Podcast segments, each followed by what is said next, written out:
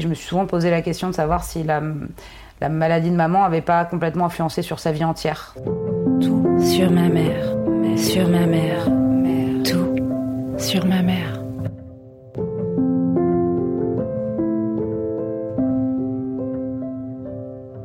Elle s'entendait pas avec les filles. Son côté masculin s'est développé, si tu veux, dans son enfance par le fait qu'elle voulait à tout prix plaire à son père.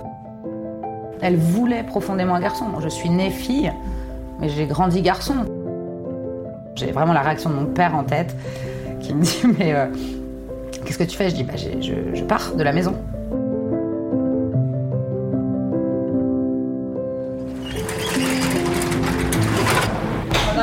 À faire. À 13h, on avait l'atelier de miso. Euh, Qu'est-ce qui te ferait plaisir à boire? J'ai ouvert un, un, un kombucha tout à l'heure. Ah bah écoute, euh, ouais, ouais, why not Ouais.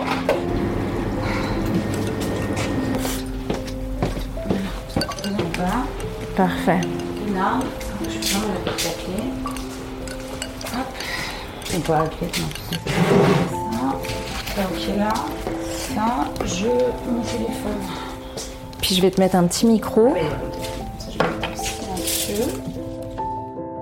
La jeune femme que vous entendez, c'est Léna, créatrice du restaurant basco-japonais Echenami à Saint-Jean-de-Luz.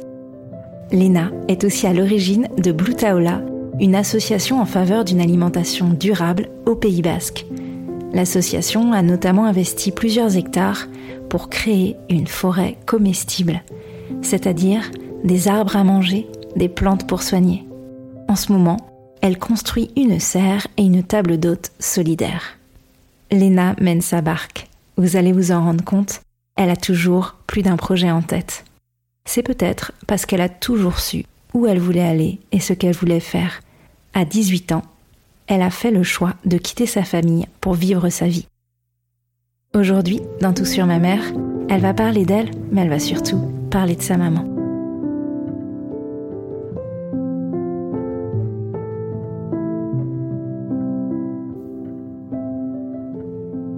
La cadette, elles étaient deux sœurs, et euh, avec beaucoup d'écart, 8 ans d'écart. Et donc il y avait ma grand-mère euh, maternelle, donc magnifique, gentille, douce, et mon grand-père euh, corse, donc assez. euh, voilà, un gros caractère, mais assez froid, autoritaire euh, aussi. Je pense pas très, pas très drôle, en fait, quand elle était petite, sachant que mon grand-père voulait un fils, comme beaucoup d'hommes, surtout dans ces générations euh, précédentes.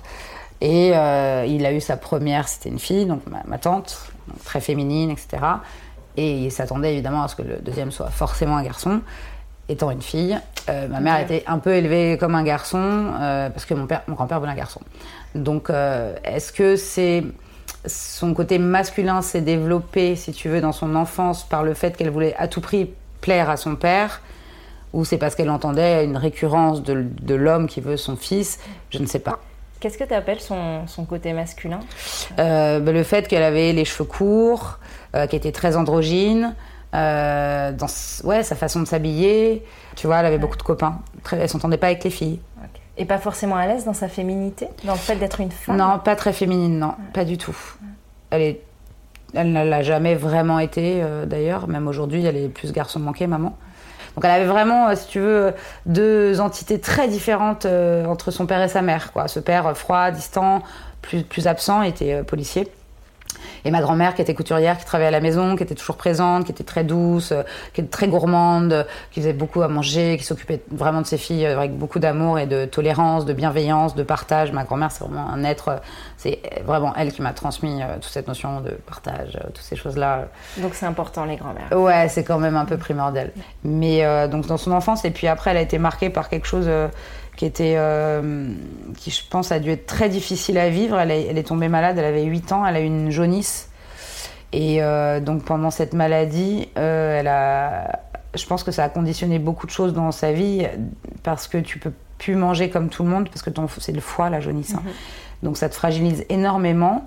Euh, Et je me suis souvent posé la question de savoir si la, la maladie de maman avait pas complètement influencé sur sa vie entière. C'est-à-dire c'est quelqu'un qui a toujours fait très attention à sa ligne, mais pas dans le sens d'être mince, dans le sens de- de- d'être économe, de pas manger trop gras, de pas manger trop sucré, de pas boire, de pas, pas se droguer, pas- enfin de faire aucun excès.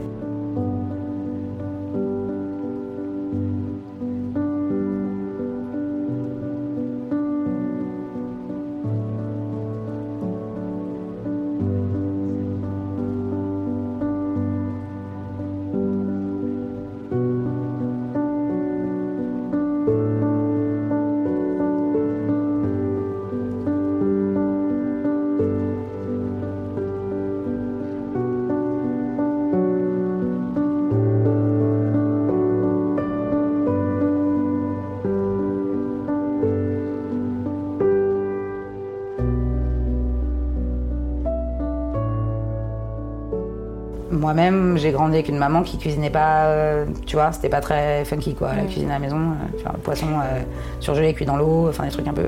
Et ma grand-mère euh, qui faisait euh, cuisine à, à manger divinement bien, bon, pas mal de grand-mères aussi, je pense, mais euh, et qui m'a transmis son goût et cet amour de la cuisine, des choses bien faites, euh, de de pas gaspiller aussi. euh.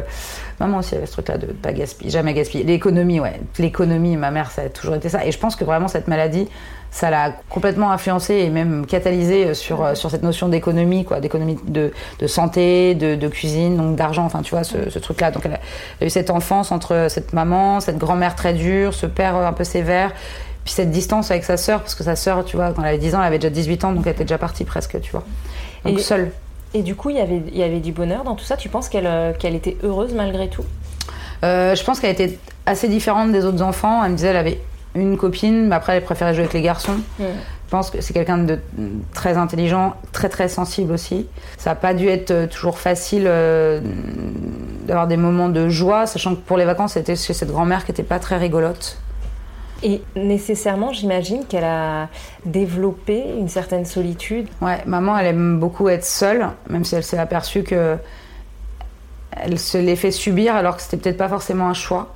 Elle aime pas forcément être au milieu de la foule parce qu'elle n'aime pas la foule, mais elle aime cette énergie, tu vois, danser, chanter, des choses comme ça. Mais, mais à ce moment-là, dans son enfance et dans, dans ce que ça l'a amené en, en tant qu'adulte, c'est quelqu'un de solitaire.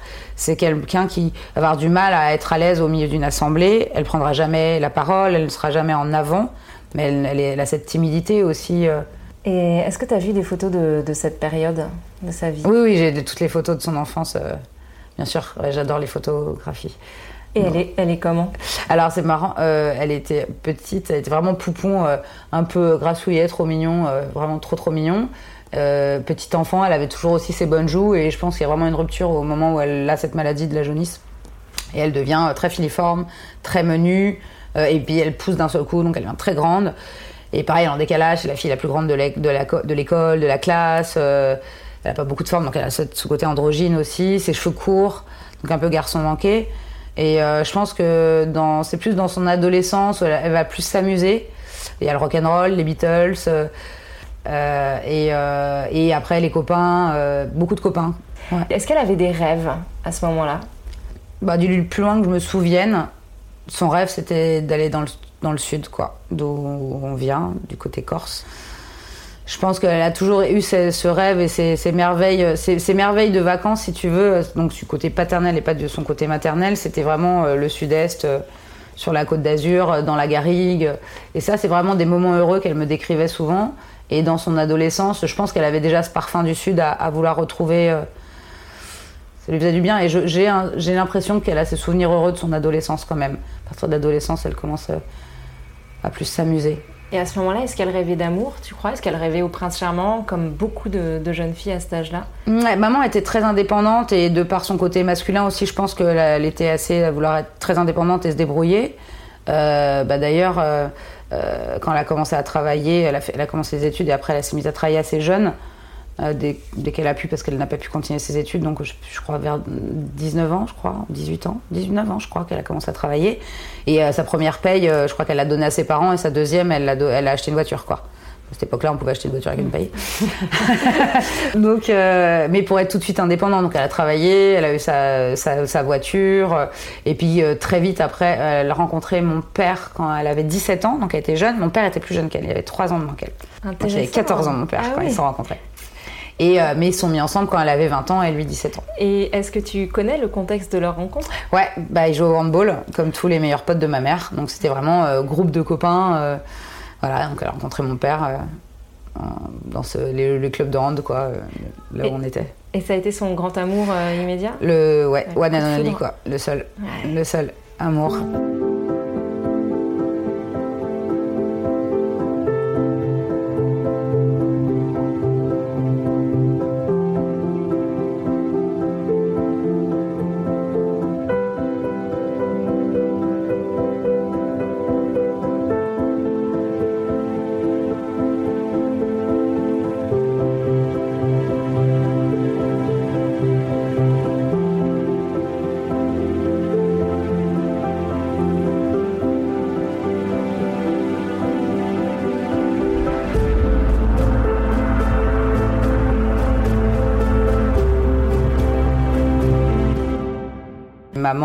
C'était à 20 ans, elle voulait déjà avoir des enfants, se marier. Bon, elle a dû attendre parce que mon père était vraiment très jeune, il avait 17 ans, même s'il m'a eu à 22 ans, très jeune. et voilà, donc ils sont installés très vite. voilà, mais maman a toujours été quelqu'un d'indépendant. Elle, toujours, elle travaillait, elle savait ce qu'elle voulait. Et voilà, l'objectif c'était le sud, quoi. C'était son sud, trouver son sud. Et ce besoin d'indépendance, tu penses qu'il lui vient d'où? Bah, je pense de l'observation euh, de par sa mère, ma grand-mère qui était très heureuse et très libre dans sa tête, mais qui n'était pas du tout indépendante, parce que son métier de couturière lui rapportait pas assez d'argent, euh, et puis parce que dans la, cette génération-là, des gens nés dans les années 20, euh, une femme était restée avec son mari, voilà, elle se levait le petit déjeuner pour son mari, le déjeuner pour son mari, le dîner pour son mari, et puis, et puis voilà, on partait en vacances ensemble. Elle ne conduisait pas, même si elle avait son permis de conduire, elle n'a jamais conduit. Enfin voilà, donc on était dans une forme de dépendance et sa liberté était plus dans sa, euh, dans ses choix de lecture, euh, les discussions qu'elle pouvait avoir avec les, ses amis ou les femmes de, de, de sa famille, et dans sa tête quoi. Ma grand-mère était très libre dans sa tête, elle voyageait beaucoup ouais. par l'esprit et par plein de choses, mais mais je pense que maman a dû avoir cette notion de vouloir. Euh, puis après, c'est son adolescence, c'est les années 60-70. Donc on est quand même dans une pleine période où. Euh, l'abolition, euh, pas de l'esclavage, mais, bon, presque, mais de, la dépendance des femmes, quoi. donc voilà, le droit à l'avortement, enfin tous ces combats, le droit de vote qui était passé quand elle était enfant, mais qu'elle a vu arriver. ça l'a porté. Je pense que ça la porte. ouais, l'émancipation des femmes et des jeunes dans ces années-là, je pense qu'elle suivait aussi ce mouvement qui était, qui était heureux. Donc il y a une part d'elle qui, euh, qui, aspire vraiment à être indépendante et, à être indépendante et aller chercher euh, presque ses rêves et, et, accomplir sa vie. Et en même temps, il y a une part d'elle qui veut se s'ancrer, notamment avec ton papa, avec une famille. Euh, C'est exactement ça, Laetitia. On est dans une dualité, une contradiction assez parfaite, si je puis dire. C'est que maman rêvait de liberté, rêve du Sud, rêve de toutes ces choses-là. Et en même temps, elle n'a jamais atteint, parce qu'elle n'a toujours pas atteint, elle a 70 ans, le Sud. Euh, par amour, par devoir, par. Euh, par peur Par. possiblement, par peur. Euh, maman a une nature. Alors, c'est ça aussi, pareil, la dualité. Autant elle peut avoir beaucoup d'énergie et en même temps, elle est très contemplative. Donc c'est quelqu'un qui regarde les choses arriver, qui attend les choses arriver. En fait, elle voudrait faire plein de choses et il y a en même temps cette impossibilité d'être et cette anesthésie du mouvement, quoi. Tu vois, c'est très, ouais, c'est très duel. Et malgré tout, à ce moment-là, tel que tu nous l'as décrit euh, dans sa vie de jeune adulte, elle semble assez épanouie et heureuse et, avoir un petit peu, enfin, en tout cas, euh, s'entourer et se créer euh, le monde qui lui convient. Tu la définirais comment à ce moment-là de sa vie? Bah, je pense que oui, jeune adulte, jeune mariée, elle est vraiment heureuse, quoi. Si tu veux, elle a un travail, elle est indépendante, donc quand même financièrement. mon père travaille, ils sont installés. Alors certes, c'est pas le sud, hein, c'est la banlieue parisienne, donc c'est moins glamour évidemment. Mais voilà, ils se marient un an plus tard euh, elle, euh, elle est enceinte de moi. Enfin, je nais un an plus tard, donc euh, clairement, c'est fait très vite. Elle voulait absolument des enfants, donc moi je nais. Et, est-ce que tu peux juste nous dire dans quoi elle travaillait justement? Elle était agent de voyage. Voilà, ah, elle voulait être architecte, mais n'ayant pas pu poursuivre ses études, elle est devenue agent de voyage. Un travail qui amène à l'évasion et à et pourtant, elle a très peu voyagé avec son travail, alors qu'elle aurait pu. Ah oui, c'est certain. grosse peur de l'avion. elle a fait quelques voyages où il faut aller prendre le bateau, donc euh, c'était plus simple. Il y a pas mal de peurs qui la retiennent, et en même temps, elle entretient euh, comme un rêve, un rêve ah d'ailleurs. C'est ça, un entretien, un entretien de rêve, exactement. C'est assez joli la formule. Mais de la même façon qu'elle désire être mère à tout prix, et elle désire à tout prix, donc euh, le report de, de ce qu'elle a subi, je pense, elle désire à tout prix un garçon. Ce, désir de maternité très puissant que tu nous décris, tu le, tu le relierais à quoi, toi? Bah, à l'entretien du rêve aussi. Parce que je pense qu'il y a fortement euh, ce désir de la maternité. Mais je pense qu'entre la maternité et la réalité, c'est un gap énorme. Et maman, apparemment, a été. Euh, c'est quelqu'un qui a été profondément heureuse à chaque grossesse. Mon père m'a dit euh, que vraiment les, moments où il a vu ma mère le plus épanouie, le plus, la plus heureuse, il n'y a pas que papa hein, qui me l'a dit, c'était quand elle était enceinte. Et après, il y a la réalité d'avoir cet enfant, ce premier enfant, puis ce deuxième, parce que nous sommes deux, où il y a euh, cette impossibilité à nouveau d'agir physiquement, si tu veux. Donc elle s'est euh, très bien occupée de nous, mais elle s'est très peu occupée de moi physiquement, si tu veux. Mais je pense que oui, il y a ce domaine du rêve, de, du fantasme, de, d'être mère. Je pense qu'elle avait vraiment ce désir profond en elle, quoi, d'avoir des enfants, et puis dans cette beauté aussi de créer des, des, la vie avec euh, la personne que l'on aime et que l'on partage.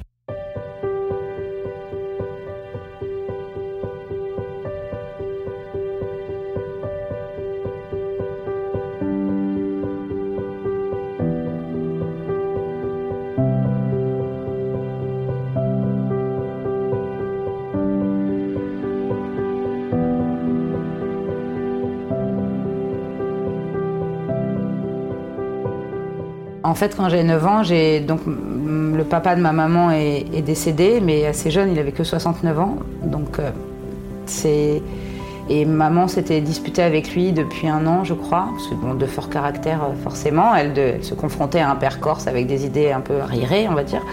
Et puis elle avait son désir de femme libre et d'indépendance, et elle s'était confrontée à son papa et s'était disputée et s'était pas réconciliée. Et comme ça a été une mort extrêmement brutale, puisque c'était une crise cardiaque, il s'est endormi. Il a eu, la, entre guillemets, la plus jolie des morts. Il, s'est endormi dans son lit. Mais du coup, ça a été d'une grande violence pour maman. Et, euh, je me souviendrai toujours de ce moment où c'est ma, grand-mère paternelle qui vient me chercher à l'école pour me dire que mon grand-père est mort. Et que, donc elle m'emmène à la maison. Enfin, j'ai plus exactement la notion de si je vais le lendemain, le jour même, etc. Je sais juste que j'arrive dans cet appartement, enfin chez nous, et que j'ai mon père et ma mère en larmes évidemment. Et euh, le moment où, je vais pour prendre ma mère dans mes bras, je, enfin, je ressens que, je, enfin, je sais pas comment l'expliquer autrement que je sens que je la perds en tant que mère. C'est fort. C'était vraiment très puissant. J'ai ce sentiment, je le, je le vis, hein. là j'ai les, poils dans, dans mm. tout mon corps d'électricité, je sens la moquette sous mes pieds de cet appartement, cette moquette grise. Je sais exactement à l'endroit où on est, à côté d'un fauteuil, dans le salon Chesterfield. Ma, et que ma mère n'est plus là du tout. Après, ce qui est absolument normal, si tu veux, dans la considération de la violence de cette perte, que j'entends en tant qu'adulte. Mais à ce moment-là, c'est-à-dire, je n'existe pas, si tu veux, en tant qu'enfant vis-à-vis de ma mère. Mon père me prend, me câline. Maman est donc complètement euh, bah, déboussolée. Et je regarde maman, et là, je comprends qu'il va falloir que j'assure, quoi. Et j'ai vraiment cette sensation assez étrange de me dire que je, deviens la maman de ma maman et que j'ai des responsabilités, quoi. Tu vois, alors que j'ai un papa, que j'ai une maman, euh, donc on est une famille euh, purement classique, euh, très bien, il n'y a pas de problématique dans notre famille. Et voilà, mais j'ai mon petit frère, donc il y a 3 ans à l'époque, etc. Et à partir de ce moment-là, je vais beaucoup m'occuper de mon petit frère. Et maman lâche vraiment prise, même si elle s'occupe évidemment quand même de mon frère, hein, très bien.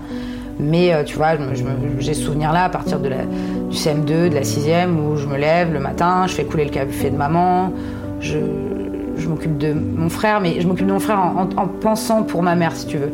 Pas en devoir d'aîné, en devoir d'aîné vis-à-vis de sa mère. Et c'est quelque chose qui m'a euh, accompagnée toute ma vie.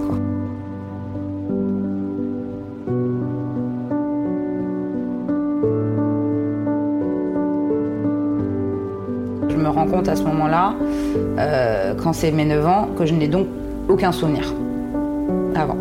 Il faudrait que je fasse de l'hypnose, on me l'a déjà proposé, mais je n'ai pas, pas forcément envie, je ne sais pas. Oui, donc pour toi aussi, ça a été aussi choquant pour toi euh, que pour ta mère, parce qu'on comprend, ta mère a été complètement bouleversée par cette, ce décès. Mais du coup, toi, à ce moment-là, tu, ta vie change complètement. Ah bah oui, c'est là où j'ai décidé d'arrêter de croire en Dieu d'ailleurs. Je dis mon grand-père est mort, euh, Dieu n'existe pas quoi. Enfin, c'est un gros raccourci, mais c'est vraiment un, très un moment extrêmement puissant dans ma vie, tu vois. C'est la perte de ma mère en perdant mon grand-père, c'est le début de l'écriture, c'est euh, la conscience, la responsabilité, le, la, limite de mission, quoi, tu vois.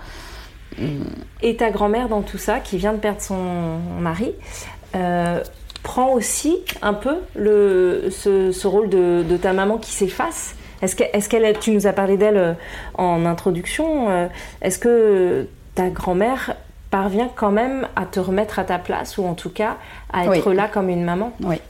En fait, la chose extraordinaire avec ma grand-mère, c'est que du plus loin que je me souvienne, je n'ai pas vu ma grand-mère, attention avec des grands guillemets, souffrir de la mort de son mari. C'est-à-dire que évidemment qu'elle en a souffert. Évidemment, c'est son amour, son, l'amour de sa vie, son seul mari, son seul amour.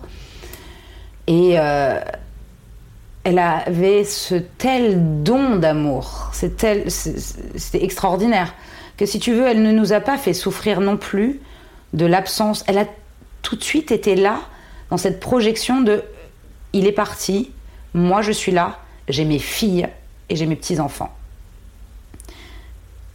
Et elle n'était qu'amour et bienveillance. Et donc, si tu veux, ma grand-mère m'a sauvée dans la mesure où, chez elle, c'était euh, mon refuge. Tu vois, c'était un refuge avec. Euh, il y avait, euh, il y pas un soleil, il y avait 12 soleils, tu vois, chez elle. Et, et, et, du coup, c'était là où je pouvais être une petite fille. Tu avais le droit à nouveau d'être toi et d'endosser ton rôle de petite fille. Et je suis restée une petite fille jusqu'à tant qu'elle meurt, il y a 10 ans. Et c'est pour ça que. que... Après, c'est que des souvenirs heureux. C'était euh, au-delà d'une maman, enfin, c'était au-delà d'une maman. En fait, c'était euh, un guide. C'est-à-dire que Hélène, c'était une personne hors du commun. Pas parce que c'était ma grand-mère. En tant que femme, en tant qu'être humain, c'était un guide, c'était un, c'est un, je sais pas, un, putain de chaman, quoi. C'était une magicienne, c'est quelqu'un qui te soignait, qui soignait les blessures des gens, qui, qui s'effaçait en permanence. Elle n'avait elle avait aucune haute estime d'elle-même. Elle était toujours dans la bienveillance, dans la, grand-mère. Et tu as eu la chance de l'avoir pour grand-mère. Et j'ai eu la chance extraordinaire d'avoir cette femme dans ma vie, quoi. Et qui a fait, euh, qui a joué énormément sur mon éducation. Donc ça faisait la balance, si tu veux, entre ma maman, qui voyait bien, faisait du mieux qu'elle pouvait, mais n'y arrivait pas. Dans notre relation mère-fille, qui a été complexe aussi. Elle m'a aussi élevée comme un garçon, tu vois. C'était dur pour elle, je pense. Elle voulait profondément un garçon. Je suis née fille, mais j'ai grandi garçon, tu vois. J'avais euh, des pantalons et des cheveux courts et elle a reproduit un schéma euh, inconscient, évidemment. Dont elle avait souffert et pourtant, elle a Mais moi, j'ai passé mon permis de chasse à 14 ans. Euh... ah, quand même. Bon, pas pour tuer des animaux, évidemment. Mais, euh, mais, voilà, j'étais garçon manqué, je me laissais pas faire.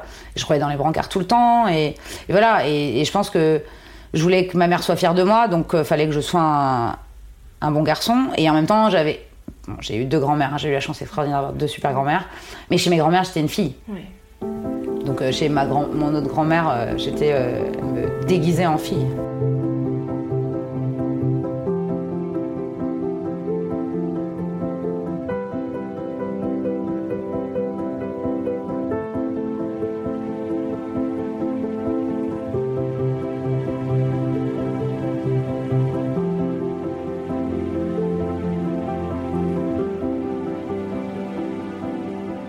Et à 12 ans, euh, bah, je décide que moi je vais partir quand je serai grande, mais que j'ai le droit.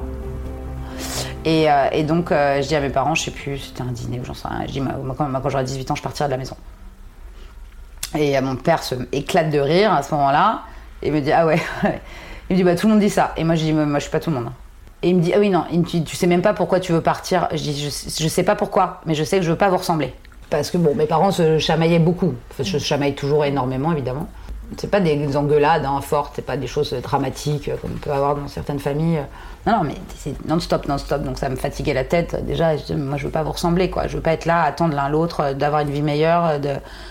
Parce que je voyais que ma mère attendait toujours, tu vois, le sud, toutes ces choses-là, et c'était un poids énorme. Et je me disais, mais maman, mais pourquoi tu pars pas, quoi? Je comprenais, je comprenais pas cette notion d'attente, si tu veux. En étant enfant, je l'ai pas comprise ado, je l'ai pas comprise adulte, je la comprends pas en étant plus grande adulte. Et. Et voilà, et tous les ans, je le répétais, euh, plus que 5 ans, plus que 4 ans, plus que 3 ans, plus que 2 ans, plus qu'un an. Et, le, la, veille de mes 18 ans, enfin la veille, un mois avant mes 18 ans, euh, j'avais trouvé un appart et un job. Bon, bah, quand t'es pas diplômé et que t'as 18 ans, tu serais bah, dans un bar, hein, clairement, on va pas se mentir. Et euh, le jour de mes 18 ans, j'avais ma valise, quoi. Le matin de mes 18 ans, parce qu'on faisait 40 km pour aller travailler. Euh, on avait déménagé en, en province à ce moment-là. Et, donc, euh, tous les matins, on avait 40 minutes de route pour aller au magasin de mes parents. Et ce jour-là, je prends une valise et mon père me dit Mais qu'est-ce que c'est que cette valise Et je dis Bah, c'est ma valise, je, pars. mon père rit nerveusement, évidemment. Ma mère me regarde. Ma mère interdite. Hein. Je n'ai pas de souvenir de ces mots. Peut-être elle m'en a dit, mais je, je n'ai pas de souvenir de sa réaction. J'ai vraiment la réaction de mon père en tête qui me dit Mais euh, qu'est-ce que tu fais? Je dis bah, je, pars de la maison. Ah, mais pourquoi? Je dis bah, J'ai 18 ans aujourd'hui et je sors ma carte d'identité.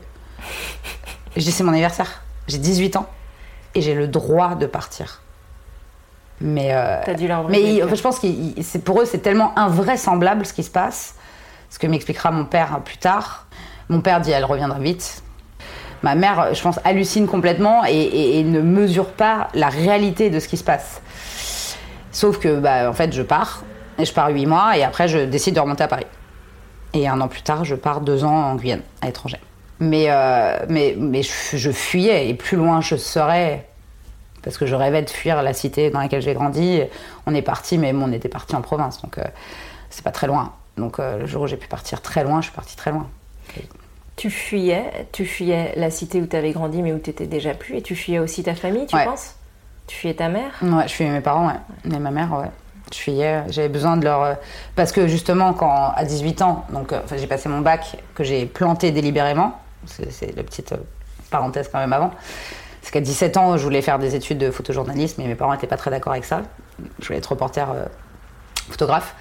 Et donc, ils voulaient que je fasse des études de lettres euh, et que j'aille en, faculté. Et moi, je voulais pas du tout aller en faculté parce que je savais très bien que je serais pas assez sérieuse et que je- j'avais besoin d'un cadre et d'une école. Et, euh, et donc, j'ai dit, bah, c'est pas grave. Donc, j'ai planté mon bac, j'ai rendu des copies blanches. Ma mère m'a dit, bah, tu vas le repasser. Je dis, bah, certainement pas. parce que je. Non. Et donc, je n'ai pas. Et j'ai j'ai- j'ai dit à mes parents, je vous prouverai que je réussirais sans études. Mais j'avais tellement cette quête, si tu veux, de liberté, d'indépendance, que j'étais prête à foirer mes études juste pour être libre. Gagner mon argent, payer mon appart et partir. Parce que mon but, c'était de partir et de partir loin. Pour m'affranchir d'eux et de et toute cette impossibilité d'être, quoi. Mais, euh, mais cette distance de Guyane m'a fait du bien. Alors, il y a beaucoup de lettres, évidemment, parce qu'à cette époque-là, il n'y avait pas Internet. Et Internet est en train d'arriver, si tu veux. J'ai découvert Internet en 98, là-bas. Mais autant dire que ça rame et que ça te coûte euh, un bras. Donc, euh, il n'y a pas Internet, il n'y a pas de téléphone, parce qu'en Guyane, pareil, hein, ça peut être la France, c'est un département étranger, mais il n'y a pas de WhatsApp. Donc, c'est en mode, genre, ça coûte très cher. Donc, c'est euh, peut-être un appel tous les deux mois, et donc beaucoup de, de- beaucoup de courriers. Maman, à l'époque, m'écrit une lettre, un courrier, parce que c'est une période qui est très compliquée pour elle. Mon père remonte à Paris pour travailler. Ma mère est seule avec mon frère. Moi, je suis à 8000 km, mon père est loin. Il descend le week-end pour, euh, pour euh, le week-end, quoi. Et, euh, et maman se retrouve très seule avec mon frère, qui est petit, hein, qui a 14 ans. Et elle, m'écrit dans une de ses lettres qui m'a beaucoup touchée et marquée, que j'ai toujours, euh, qu'elle croyait que la solitude qu'elle avait choisie était son amie, mais elle se rend compte aujourd'hui, euh, donc à, à cette époque-là, que c'est son ennemi. Et encore une fois, quand elle t'écrit ça, il y a vraiment une- une- un discours d'égal à égal, voire de- d'une petite fille à sa maman. Enfin, moi, c'est ce, qui me- c'est ce qui me vient tout de suite quand tu me dis ça. Ah ouais? Ouais. Ah, c'est marrant. bah oui, elle me parle comme à son amie aussi, je pense. Elle a besoin parce que je lui manque et que et que en fait, le, je pense aussi le fait de partir et de m'affranchir de cette autorité maternelle ou paternelle, peu importe, ne leur donne plus aucun droit de sur moi. Et moi, je coupe vraiment court à toute situation où on pourrait essayer de peser en tant qu'autorité. J'ai vraiment fait front avec ça sans être rebelle hein, ou quoi que ce soit. Je n'ai pas jamais mal parlé à mes parents, je ne suis pas rebellée. Je pas besoin. J'avais fait le choix de partir en bonne et due forme et je suis partie. Et j'ai plus jamais accepté la moindre contrainte, frustration ou autorité. Et voilà, et à ce moment-là, dans cette correspondance épistolaire, on a, cette notion de fragilité que ma mère euh, fait ressortir. Et où moi, quand même, bah, je me suis forgé une jolie armure, si tu veux, de par euh, plein de choses aussi. De choses aussi, de secrets, de, comme plein de gens ont. euh, on- ouais, on développe une armure avec euh, les secrets que l'on porte et qu'on voilà, qu'on peut pas forcément partager avec sa famille ou qu'on partage et puis que la famille est pas prête à entendre. Enfin voilà, il y, a il y a beaucoup de choses aussi dans mon histoire qui font que que je suis pas euh, que je que je deviens un peu dur, si tu veux. Alors que je suis pas quelqu'un de dur en soi, mais par la force des choses et de mes expériences, je suis, le- je suis devenue. Même si je me radoucis avec les années qui passent, à nouveau, grâce à ma fille d'ailleurs.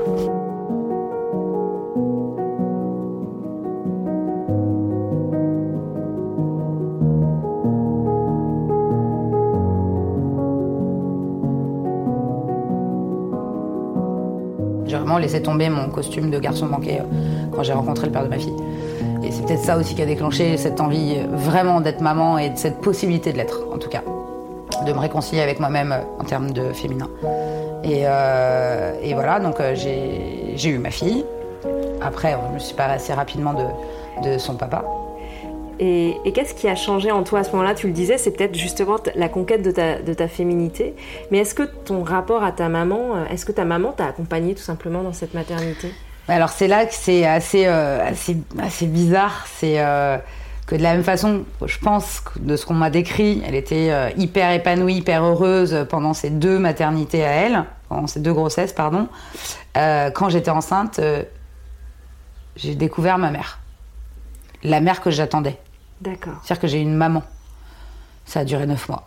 C'était merveilleux. C'était incroyable. Et, et puis on fera ça, puis on fera ça, puis on fera ça, puis je pourrais la garder, puis ce sera formidable. Et là, j'ai une maman qui voulait s'occuper de moi, qui voulait être là pour ma fille. Enfin, c'était la maman que j'avais que j'avais rêvé, quoi. Et puis euh, maternante, euh, présente, hyper maternante, hyper enveloppante, hyper, euh, enfin trop mignonne, quoi. Tellement douce et bienveillante. Et puis j'ai accouché et puis bah, ma, ma mère est redevenue ma mère, quoi, ce qu'elle est. Donc la réalité très compliqué. Et donc elle s'est très peu occupée de ma fille confrontée à la réalité de, de ce qu'est un bébé.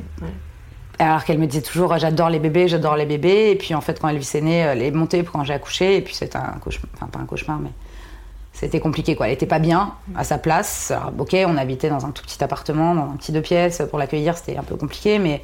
Elle trouvait pas sa place dans cette Elle trouvait pas sa place, ce que je peux, je peux comprendre, évidemment. Évidemment. Elle n'a pas réussi à prendre sa place de grand-mère non plus. Non. Non, elle, fait beaucoup mieux avec sa deuxième petite fille, parce que mon frère a une petite fille qui a 5 ans, bientôt 6 ans aujourd'hui.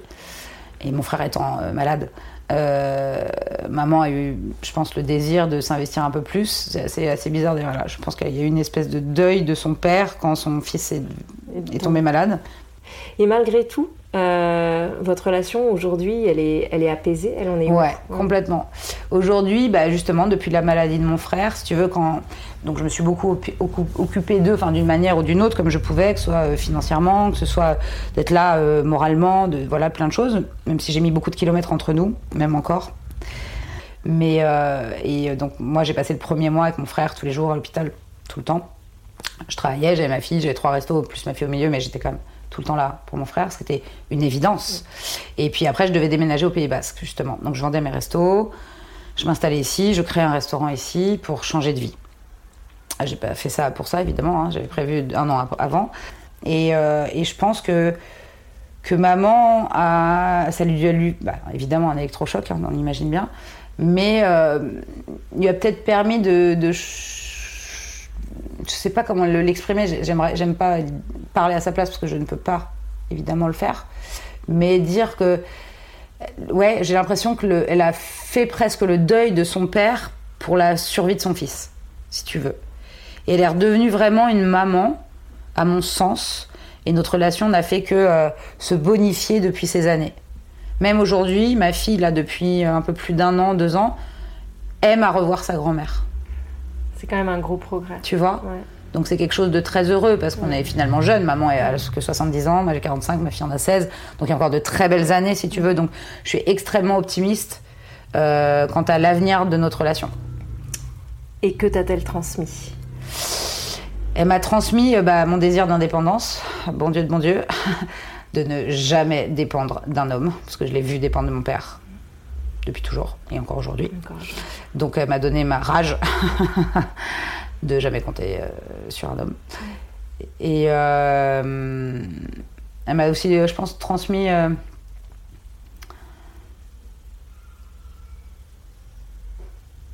cette volonté de vérité. Parce que c'est quelqu'un de très honnête, très profondément honnête. Et, et je pense qu'elle m'a donné ça, ouais et le goût des belles choses. C'est très beau quand même. ça fait beaucoup. Ouais, c'est pas mal. Pour une maman qui n'était pas si maternante. Et qu'est-ce que tu aimerais lui dire euh, que tu n'y aurais pas dit même si j'ai l'impression que tu as quand même déjà pas mal. Euh, ouais, on s'est beaucoup parlé, mais après, c'est toujours avec des chemins un peu faussés parce que j'aime pas l'idée de la blesser, que j'essaye de lui faire entendre des choses, mais c'est pas toujours facile parce que, ouais, j'aime pas blesser les gens. Puis je pense que pour avancer, il faut pas blesser, quoi. Mais euh, bah ouais, que je regrette qu'elle vive pas sa vie, quoi. C'est, c'est vraiment, c'est vraiment ça, quoi. Pour moi, c'était. Euh, ouais, c'est ça. Elle, euh, c'est ça. qu'elle vive sa vie plutôt que de la rêver. Mais tu vois, avant-hier soir, je lisais hein, euh, la suite du pouvoir du moment présent d'Eckhart Tolle, qui est euh, comment utiliser, je crois, enfin je sais plus comment c'est le, le, titre du deuxième bouquin. Et il y a un passage et je tombe dessus, euh, vraiment par hasard, parce que j'aime bien lire au hasard des chapitres. Et je tombe sur l'attente. Et je me dis, c'est pas un signe, je sais pas ce que c'est. Et donc je vais photocopier ces pages et les envoyer à ma mère. Parce qu'à un moment dans ces lignes, il y a des gens qui passent leur vie à attendre. Et, ça, me, ça, me, ça, me, rend triste pour elle, si tu veux, qu'elle a passé sa vie à rêver au, lieu de vivre. Parce qu'elle est toujours dans cette attente et elle se dit toujours que le Sud, le Sud, donc le Sud devrait arriver. On ne sait pas quelle année, on ne sait pas quand. Et ouais, je voudrais qu'elle le vive, quoi. Et ça te fait quoi de parler de tout ça, de parler d'elle comme ça? Bah, j'ai beaucoup d'amour et d'émotion. Ouais, on la ressent. On les ressent. Et aucune colère parce que je pense que j'ai fait le chemin nécessaire euh, en moi euh, pour euh, essayer de comprendre parce qu'après souvent on en veut beaucoup à ses mamans à sa maman et alors qu'on devrait en vouloir beaucoup à son papa aussi. Donc les mères trinquent beaucoup c'est vrai tu fais bien de le dire. Tu fais bien de le dire. Souvent. On en met un peu plein la gueule à la maman quand même. Alors que les pères sont responsables. Mon père est responsable d'énormément de choses évidemment et là, on parlait pas du père. Mais euh, si, on, est dans tout sur ma mère, mais euh, voilà. Mais euh, je pense que sur, sur mon père, ça peut être ça peut être costaud aussi comme sujet. Mais mais voilà, mais surtout, je pense que ce qui est important effectivement dans ton sujet, c'est moi j'ai une grand-mère, une mère et j'ai une fille. Donc dans cette notion-là de, de, complexité de relations et de beauté aussi de ces relations, même si parfois elles sont difficiles à vivre, à endurer, il y a des incompréhensions je pense qu'au final, quand chacun décide de travailler sur soi et de se soigner aussi, euh, et pas de reprocher tout, parce qu'il y a, y, a, y a, ce dont on a hérité, mais il y a ce qu'on va faire aussi soi-même, tu vois. Il y a ce qu'on va transmettre, justement. Donc on est aussi responsable de ce que l'on va transmettre. On ne peut pas à chaque fois euh, reprocher quoi, au passé. Il faut aussi euh, être bien dans le présent pour construire le futur. Quoi. Ouais, on voit que tu as beaucoup réfléchi à tout ça, que tu as fait évidemment un gros travail sur toi-même et sur ton histoire. Qui pas fini. qui sera jamais fini sans doute. Mais euh, on sent qu'il y, y a, quand même une prise de recul et, euh, et, du coup, on entend. On entend tout l'amour, on entend euh, toute la tendresse et, euh, et, je trouve ça très beau. Merci beaucoup. Merci pour ta maman. Merci à toi en tout cas de, ce temps que tu nous as consacré juste avant d'aller prendre ton train. J'espère qu'on est dans les temps. Je ne sais pas, je n'ai pas regardé l'heure. et, euh, et à très bientôt Léna. Merci beaucoup Laetitia, à bientôt.